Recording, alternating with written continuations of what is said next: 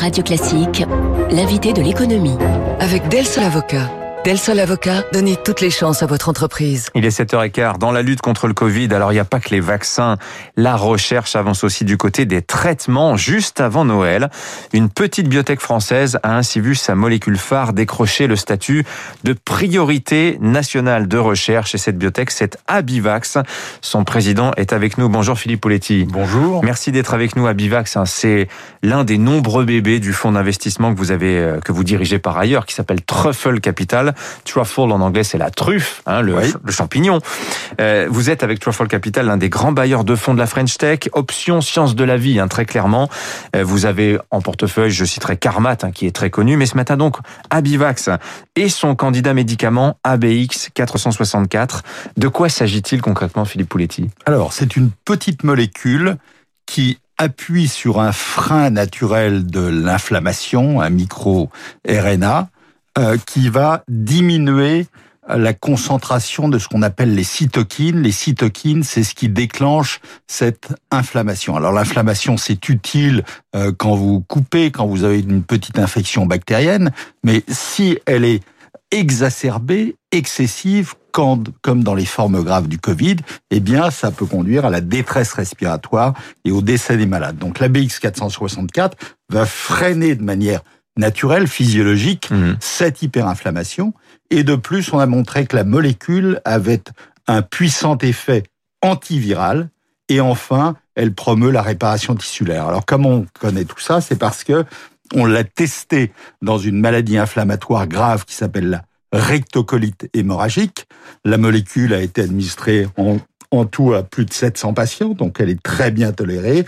Et en mars dernier, au vu de ces caractéristiques, nous nous sommes dit, parce que nous sommes d'abord des médecins avant de diriger une entreprise, qu'il était important euh, d'évaluer son efficacité dans le Covid-19. Oui, d'ailleurs, j'aurais dû donner votre titre. Vous êtes docteur. Je crois que votre spécialité, c'est précisément l'immunologie. Absolument. Alors voilà, euh, vous avez dit ABX 464, effet antiviral, effet anti-inflammatoire, et réparation tissulaire. Alors là, c'est le trio magique lorsqu'on parle de lutter contre le, le Covid. Et euh, précisément, c'est pour cela que vous avez décroché ce statut de priorité nationale de recherche.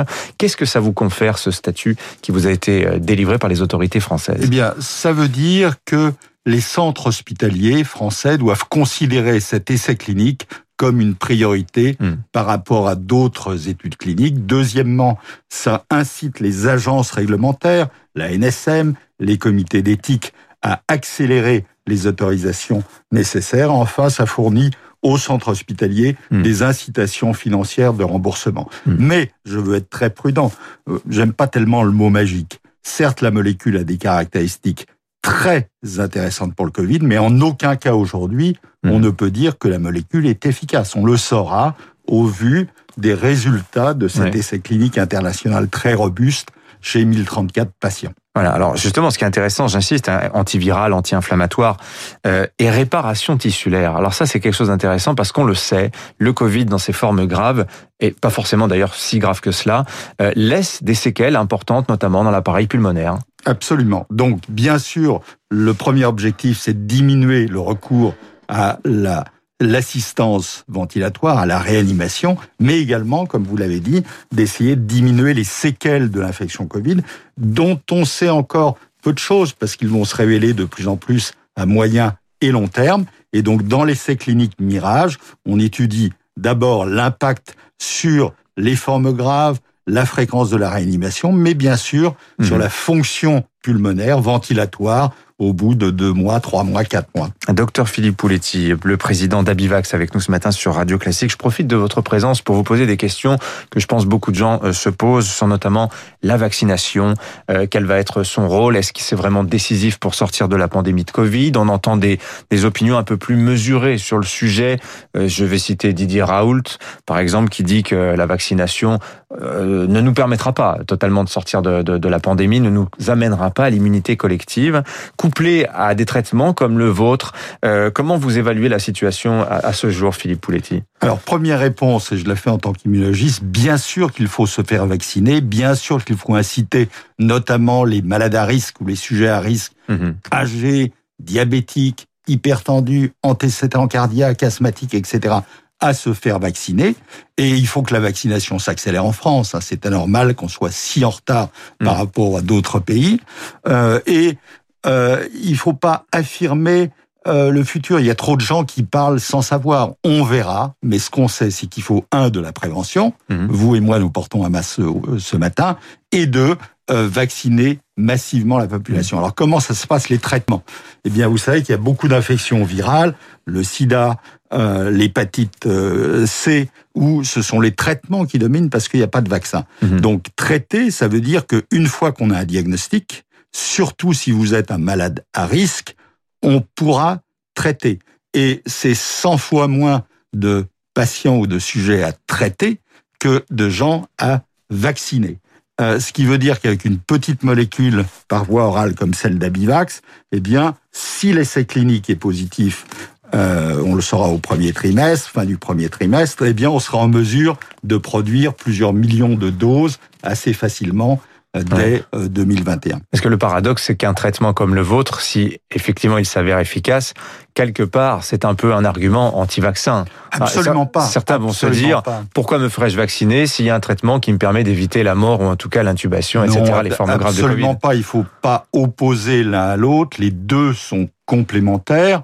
Il est bien évident que tout le monde ne pourra pas être vacciné en temps et en heure. Vous savez qu'il y a des mutants on ne sait pas encore euh, hmm. l'efficacité des vaccins vis-à-vis des mutants. Quand on a une molécule anti-inflammatoire, antivirale, on pense qu'il y aura moins de mutants hmm. euh, potentiellement résistants. Donc les deux sont complémentaires. Alors sur ce sujet de la, la résistance, très intéressant, c'est une étude qui a été menée par euh, le consortium britannique qui concentre, qui fédère euh, toute l'analyse sur le génome du, euh, du coronavirus et qui constatait une chose suivante, c'était que les patients qui étaient traités par les anticorps, par euh, le traitement par plasma, c'est-à-dire ces anticorps collectés dans le sang des gens qui ont eu le malade et qui le virus pardon et qui en ont guéri, eh bien l'injection de ces anticorps accélérer les mutations dans le sens d'une résistance accrue du virus à ces mêmes anticorps. Est-ce que vous craignez une même euh, possibilité pour concernant votre traitement, à savoir qu'à force de lutter contre le virus, quelque part, on ne fait que le renforcer, Philippe Pouletti? Alors, euh, c'est pas nouveau d'avoir des mutants euh, pour les infections virales.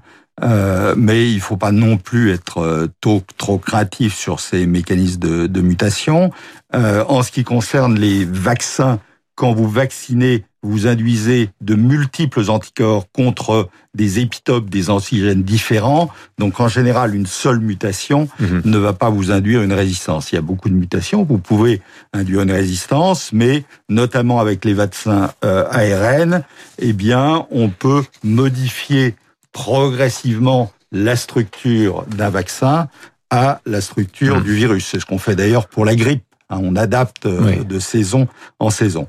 Pour notre molécule ABX464, comme c'est un anti-inflammatoire, et si les différents mutants induisent une inflammation, on ne s'attend pas à ce qu'il y ait une résistance. Malgré tout, seules les données cliniques permettront de le démontrer. Réponse à la fin du premier semestre, vous nous l'avez bien expliqué. Alors, je regardais le cours de bourse d'Abivax. Fin du premier trimestre, on Trimestre, trimestre, pardon, j'ai dit semestre, vous avez raison.